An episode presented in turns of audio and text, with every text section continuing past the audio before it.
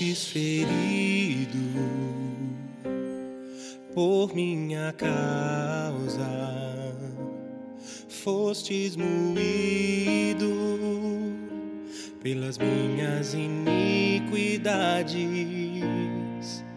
O castigo que era para mim foi colocado sobre ti, e por tuas feridas eu fui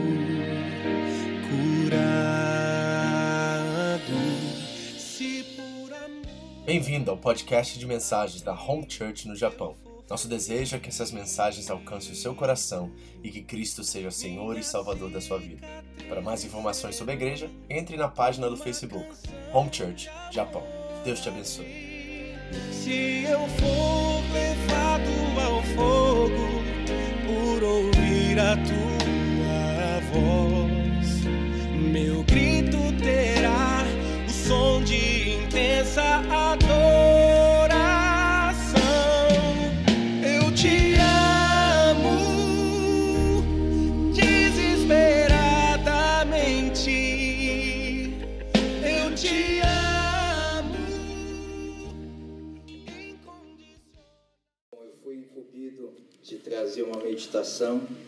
incumbido pelo pastor Vitor. Eu acredito que essa mensagem que Deus ministrou ao meu coração para trazer, hoje ela é muito propícia para todos nós, povo de Deus, que em nossa longa caminhada cristã enfrentamos muitos desertos pelo caminho. E o tema dessa mensagem é Deus guia o seu povo no deserto. Amém? Quero ler com os irmãos um texto que se encontra no livro de Êxodo. Gostaria que todos lessem comigo Êxodo, capítulo 13. Êxodo, capítulo 13, do versículo 17 ao versículo 22. Amém? Todos encontraram? Êxodo, capítulo, eh, capítulo 13, do versículo 17 ao 22, diz assim: Quando Faraó deixou sair o povo, Deus não guiou pela rota da terra dos filisteus, embora esse fosse o caminho mais curto. Pois disse: Se eles se defrontarem com a guerra, talvez se arrependam e voltem para o Egito.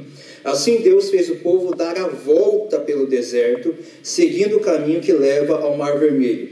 Os israelitas saíram do Egito preparados para lutar. Moisés levou os ossos de José, porque José havia feito os filhos de Israel prestarem um juramento, quando disse: Deus certamente virá em auxílio de vocês, levem então os meus ossos daqui. Os israelitas partiram de Sucote e acamparam em Etã, junto ao deserto.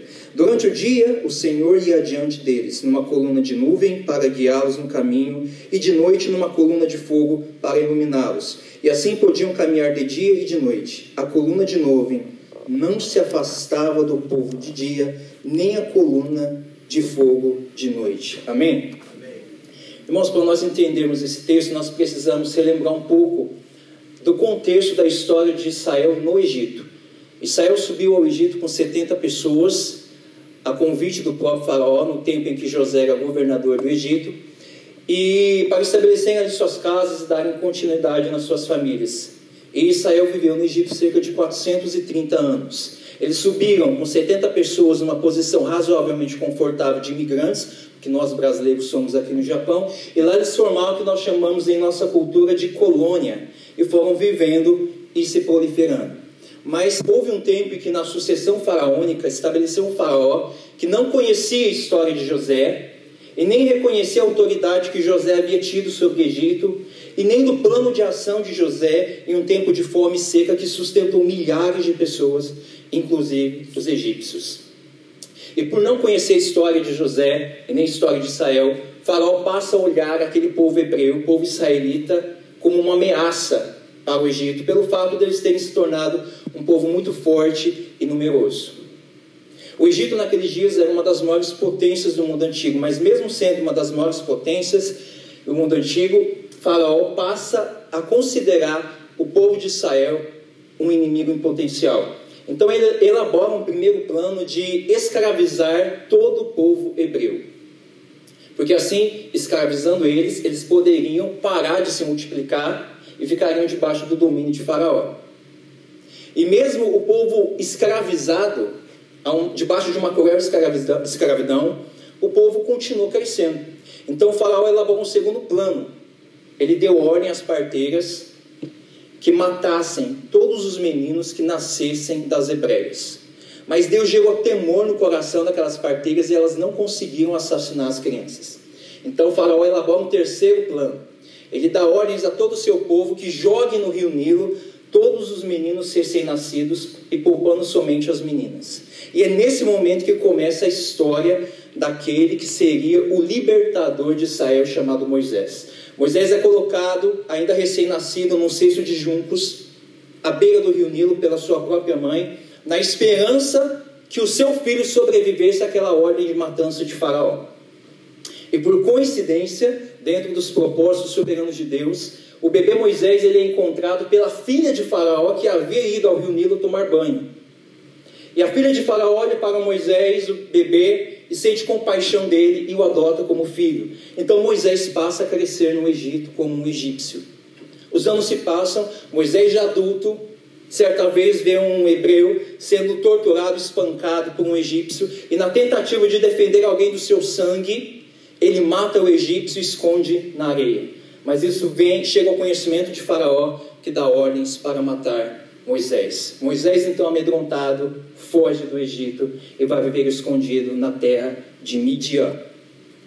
Muito tempo depois, Deus aparece a Moisés, fala com Moisés através de uma sarça ardente, e Deus dá ordens para Moisés voltar para o Egito. Não agora mais para morar no Egito, mas para libertar o seu povo da escravidão e conduzi-los até uma terra que manava leite e mel. E Moisés, mesmo amedrontado, mesmo indagando, ele volta para o Egito e leva consigo seu irmão Arão como sendo seu porta-voz. E se posicionam diante do faraó. Mas começa a acontecer, irmãos, um processo de Deus difícil de nós entendermos. Eu quero que vocês leiam comigo Êxodo 4, 21. No mesmo livro, volta um pouco.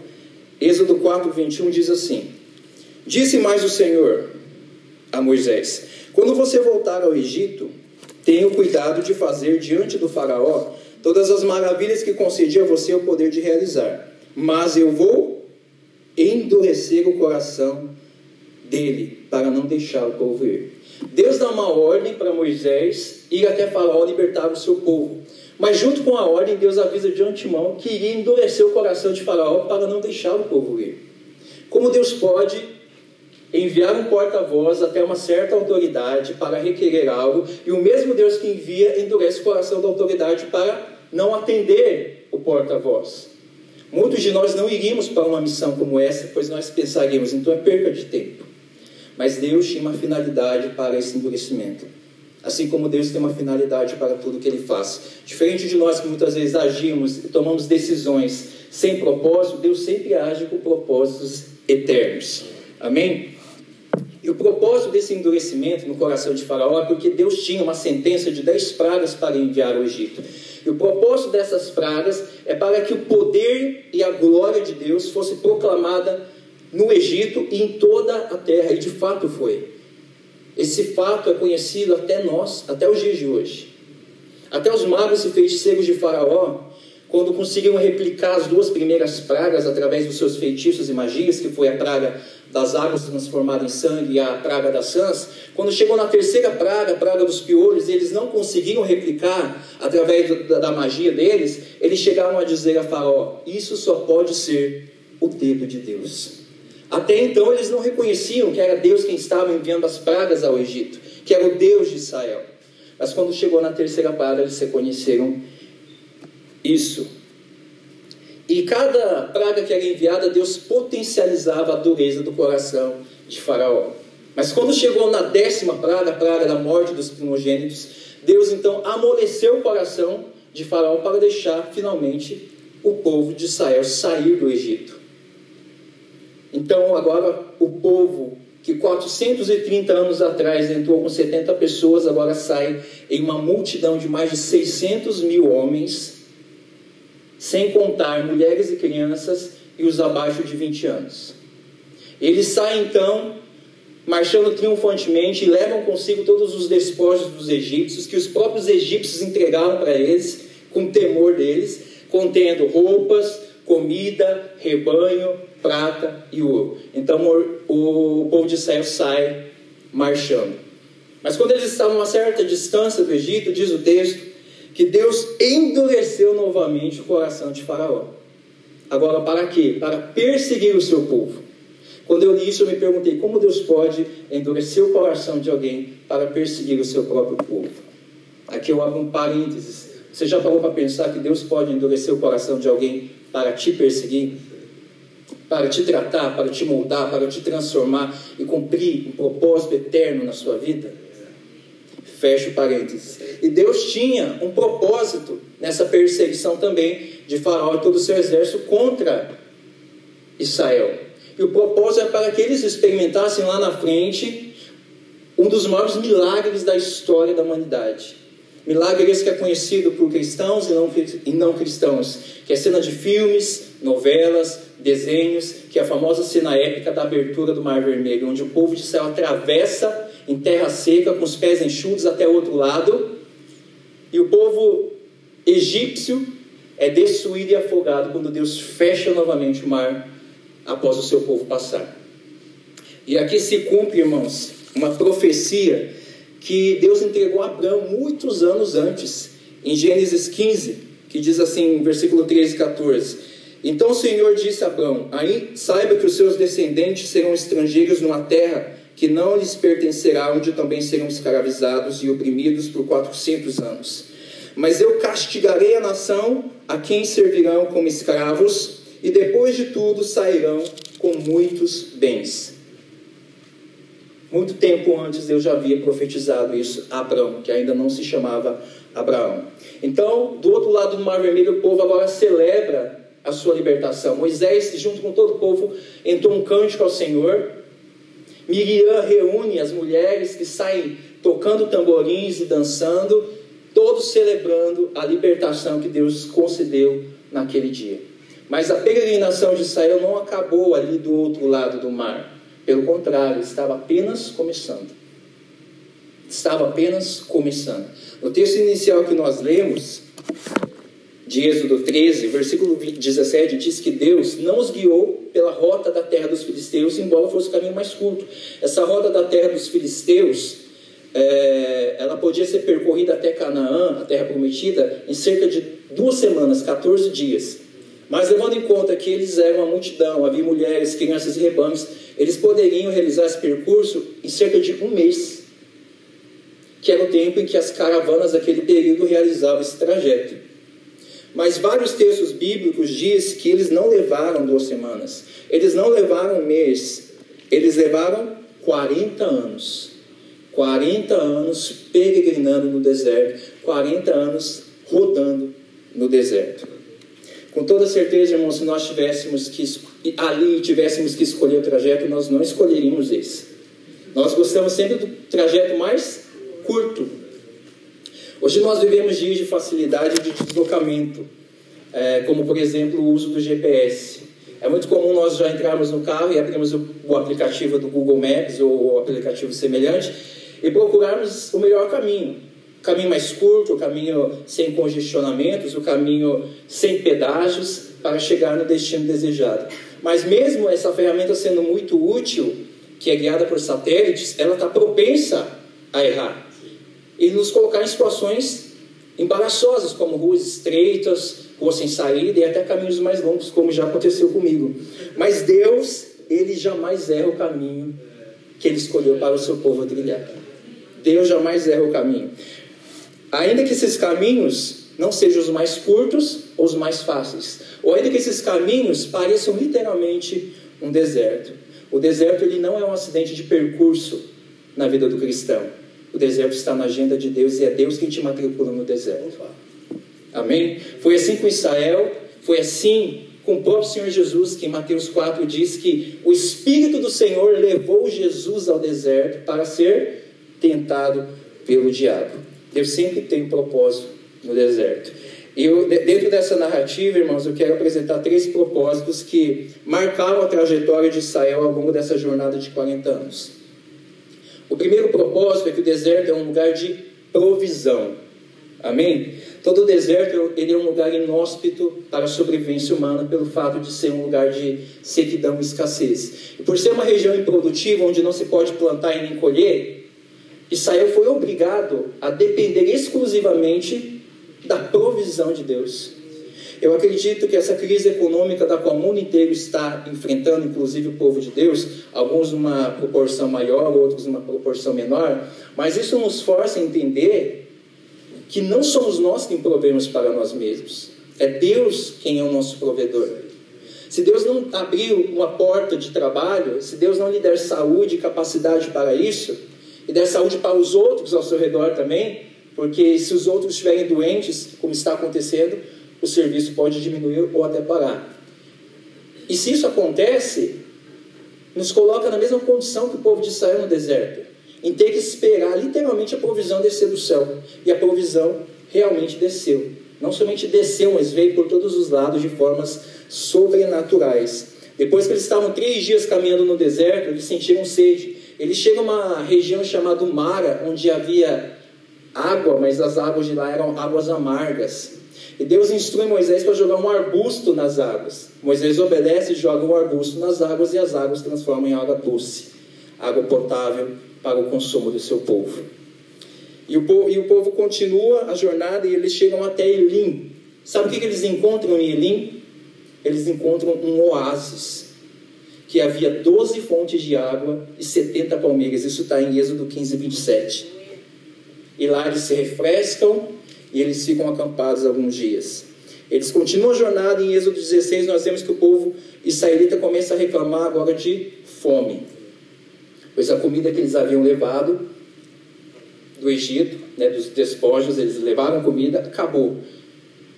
Então Deus faz literalmente a provisão descer, faz chover pão do céu, mais conhecido como maná, e Deus ordena a Moisés instruir o povo que o povo recolha somente a porção necessária para cada dia, porque no dia seguinte Deus também haveria de enviar.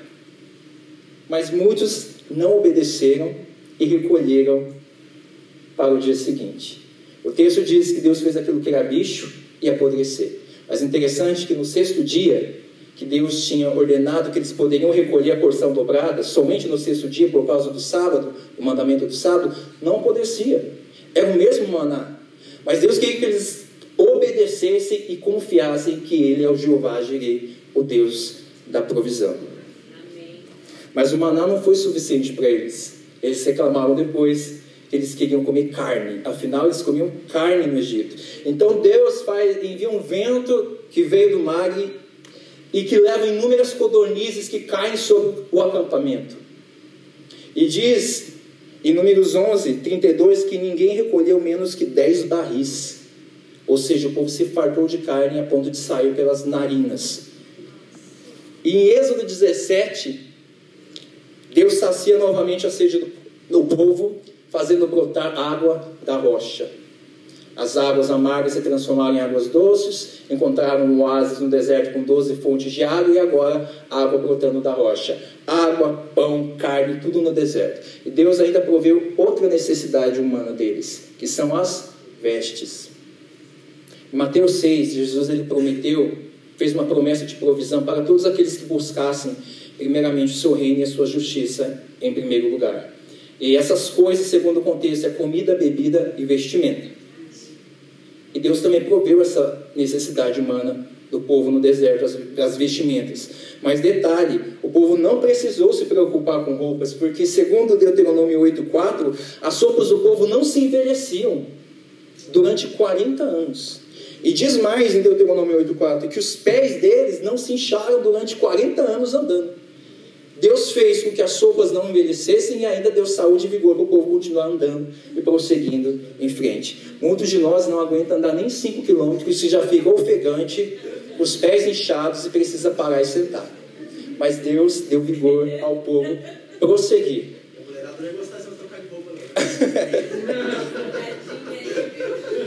Amém? Deus pode também te dar vigor para prosseguir a sua jornada. Amém? Deus proveu também para o povo no deserto vitória, porque no deserto eles enfrentaram batalhas. No deserto nós enfrentamos batalhas. Quando eles chegam, isso está em Êxodo 17, 8, eles chegam em Refidim, os amalequitas uh, vieram ao encontro dos israelitas para os atacar e houve ali uma grande batalha. Moisés, porém, sobe ao alto da colina, enquanto Moisés mantinha as mãos elevadas para o alto, o povo de Israel vencia a batalha. Mas quando Moisés, cansado, abaixava as mãos, o povo amalequita prevalecia. Então aparece Arão e Ur, que se posicionam um de cada lado de Moisés para sustentar as suas mãos. Então, enquanto Moisés mantinha as mãos para o alto, o povo prevalecia e Deus deu vitória a Israel no deserto. E não somente contra os amalequitas. No livro de Números diz que Deus várias vitórias contra outros povos. Amém? Deus também pode te dar vitória no deserto. E além de todas essas provisões que eu citei acima, Deus também proveu alívio para o povo. Mas agora não através de comida, água ou sombra. Deus proveu alívio através de pessoas. Isso me chamou muita atenção. Êxodo 18 diz que Moisés estava muito sobrecarregado em liderar todo aquele povo sozinho. Afinal, era uma multidão. E Moisés, além de ser líder, Moisés era juiz sobre o povo. Ele tinha que julgar todas as causas do povo, pequenas e grandes. E, e nesse interim, sabe quem chega no deserto ao encontro de Moisés? Para muitos seria uma pessoa improvável para trazer alívio. O sogro de Moisés. Para muitos casados, sogro e sogra é sinônimo de problema ou até sinônimo de deserto. Mas para Moisés foi sinônimo de alívio.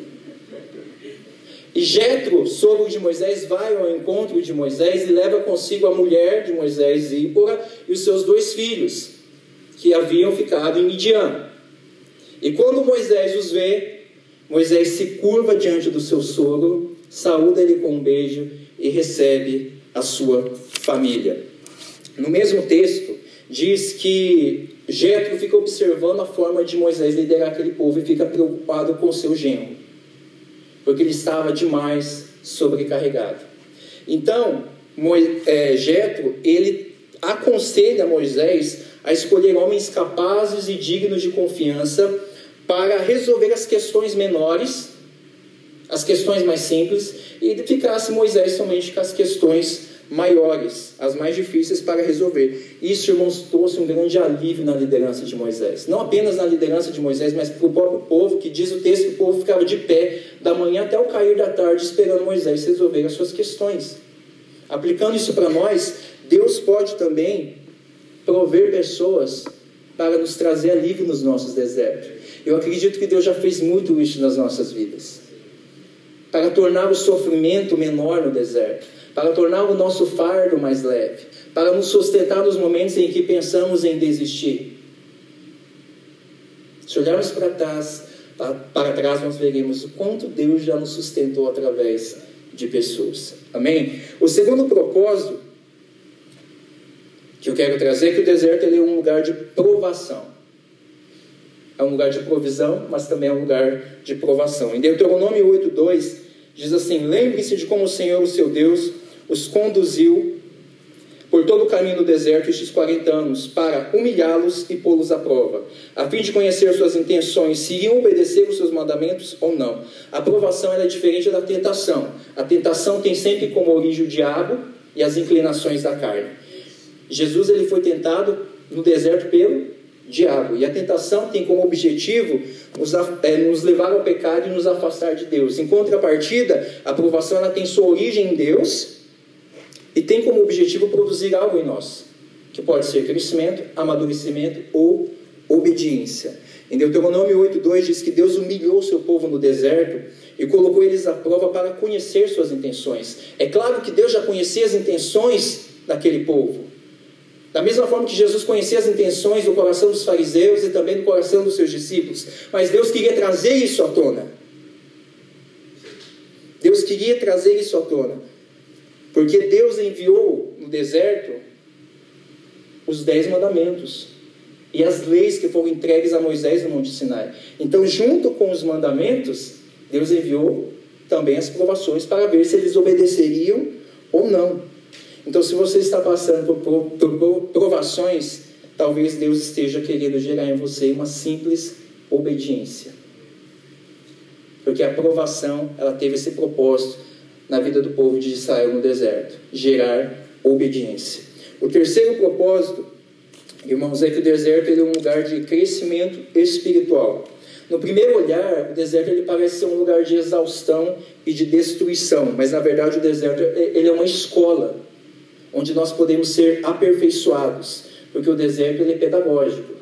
Muitos querem se tornar pessoas maduras, mas não querem passar pelo processo do amadurecimento. Muitos querem chegar no topo, mas não querem trilhar o percurso. E a peregrinação de Israel no deserto não é uma simples viagem de partida e chegada. O processo no percurso era fundamental para que Israel tivesse a oportunidade de se livrar do que restou da influência egípcia, para ser educada de uma nova maneira através dos mandamentos que foram entregues a Moisés. E os 40 anos no deserto foi que foram determinados por Deus não foi simplesmente ordenado como um juízo para os rebeldes, mas servia a geração que crescia no deserto como disciplina preparatória para a sua entrada na terra prometida. Porque muitos pensam que somente Josué Caleb entrou na terra prometida. Mas na verdade, todos aqueles que saíram do Egito abaixo de 20 anos também entrou com Josué e Caleb. E os que nasceram no deserto também. Ou seja, aqueles que cresceram no deserto, tanto fisicamente quanto espiritualmente, esse povo entrou no deserto. Os que não entraram foram os acima de 20 anos que saíram do Egito. Os homens de guerra, esses todos pereceram no deserto por causa da sua desobediência. O deserto, irmãos, ele nos, nos prepara para aquilo que Deus tem para nós. Em Lucas 1,80, diz que João Batista crescia e se fortalecia em espírito no deserto. A voz que clamava no deserto até aparecer publicamente a Israel como precursor de Cristo. Então, o seu deserto é um excelente lugar para você crescer. E caminhando para o fim da mensagem, o deserto ele não deve ser o nosso ponto final. Mas infelizmente foi o ponto final para muitos. Milhares de pessoas morreram no deserto. Mas este não era o propósito inicial de Deus. Senão Deus teria deixado aquele povo morrer no Egito mesmo, como escravos.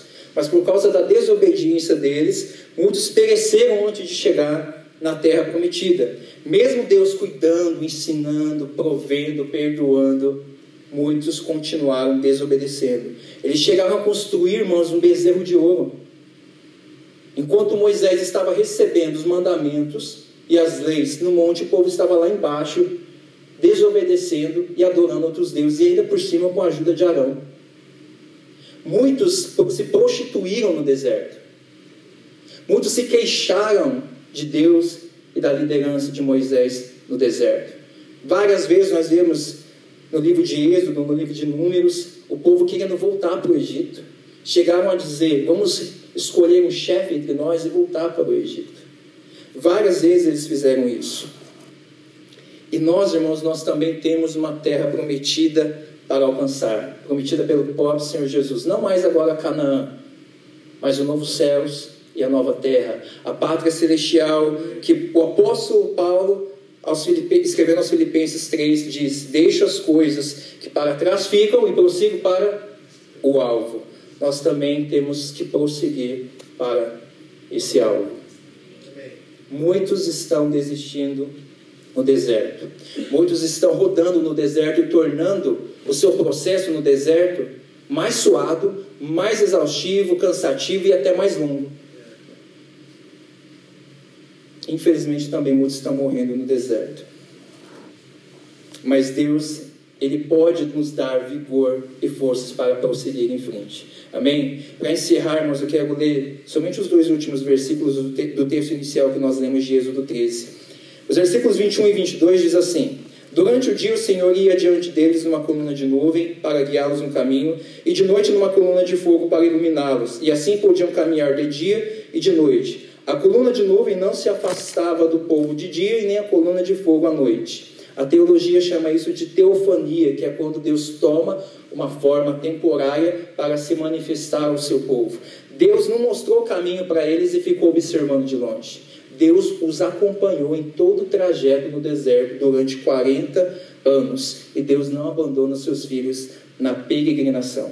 Nós não temos mais, irmãos, a coluna de nuvem e a coluna de fogo visível, mas nós temos a promessa do Senhor Jesus que estaria conosco todos os dias até a consumação dos séculos.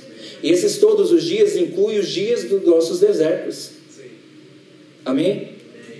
Isso faz toda a diferença, porque é melhor estar no deserto com a presença de Deus do que estar num oásis sem a presença dele. Então, seja qual for o seu deserto, seja na sua vida conjugal, seja na sua vida familiar, seja nos seus relacionamentos, seja no seu ministério, seja na sua saúde, seja na sua vida financeira, seja na sua espera por uma provisão ou por um milagre de Deus, tenha certeza disso. Deus está com você no deserto. Deus está conosco no deserto e nos acompanha nesse processo tão difícil.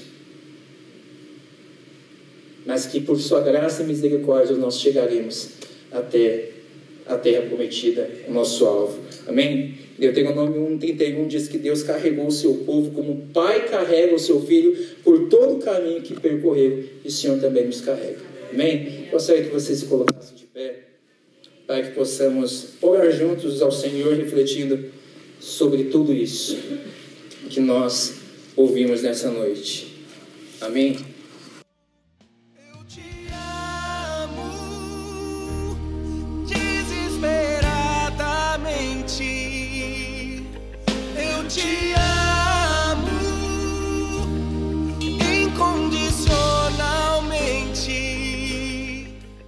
Muito obrigado por ouvir essa mensagem. Foi um prazer ter você conosco. Entre em contato Home Church Japão no Facebook. Nos deixe saber como Jesus transformou a sua vida. Deus te abençoe. Tudo que eu fizer será tão pouco para retribuir. Eu te amo desesperadamente. Eu te amo.